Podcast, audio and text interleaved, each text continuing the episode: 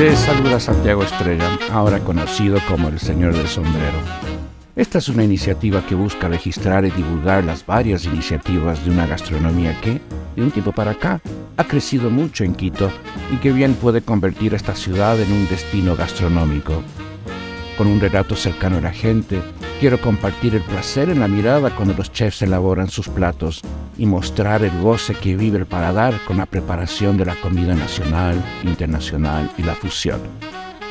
Pero también se quiere destacar la producción de, por ejemplo, queso, cerveza, vinos, todo aquello que aporte a nuestro sentido del gusto.